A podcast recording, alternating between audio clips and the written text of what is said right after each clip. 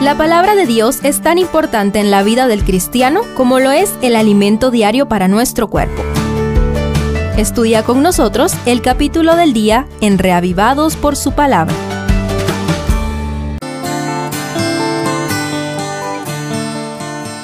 Hechos 21 describe el final de la tercera travesía misionera del apóstol Pablo.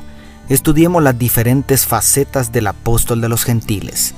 Primero, buen soldado. Es muy detallado el registro del viaje que hace Lucas. Enfatiza las dos últimas estaciones en Tiro, donde se quedaron una semana apoyando a los discípulos de allí, y en Cesarea, donde se hospedaron en casa de Felipe.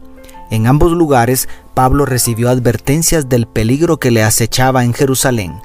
El último mensaje profético vino a través de Agabo, según los versos 10 al 11, ante el cual los compañeros de viaje le rogaron que no continuara, en el verso 12.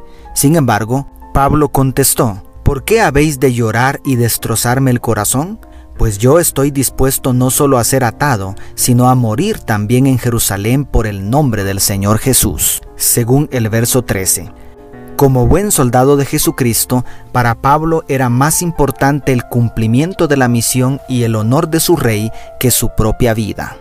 No habiendo una prohibición directa del Espíritu Santo, avanzó con fe hacia el cumplimiento de lo que consideraba su deber. ¿Cuántos estamos dispuestos a hacer lo mismo? Segundo, misionero satisfecho. Al llegar a Jerusalén, buscó inmediatamente a Santiago, quien evidentemente presidía a la iglesia, y con gozo saludó a los líderes reunidos exponiendo una a una todas las cosas que Dios había obrado entre los gentiles por su ministerio, según los versos 18 y 19. Pocas cosas llenan tanto de satisfacción el alma como contemplar los resultados de una obra bien hecha.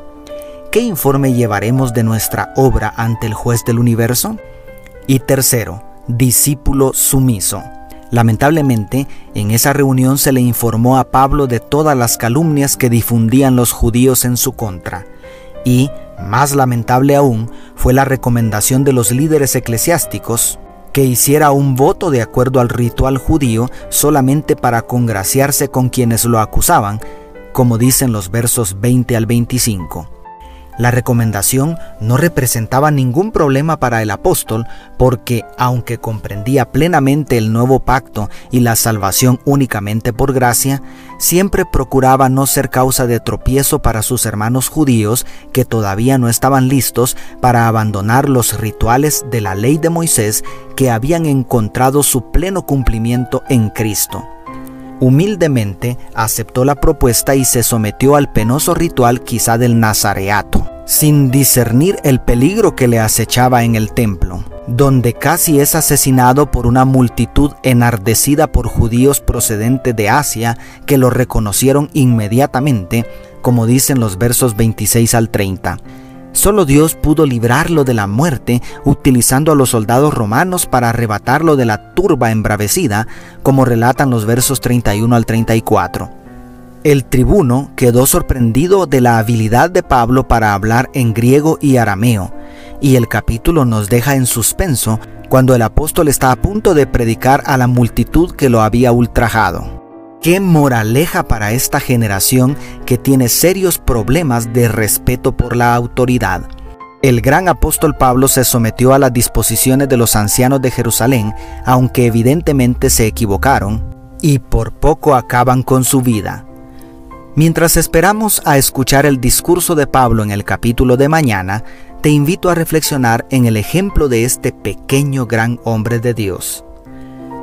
Dios te bendiga tu pastor y amigo Selvin Sosa.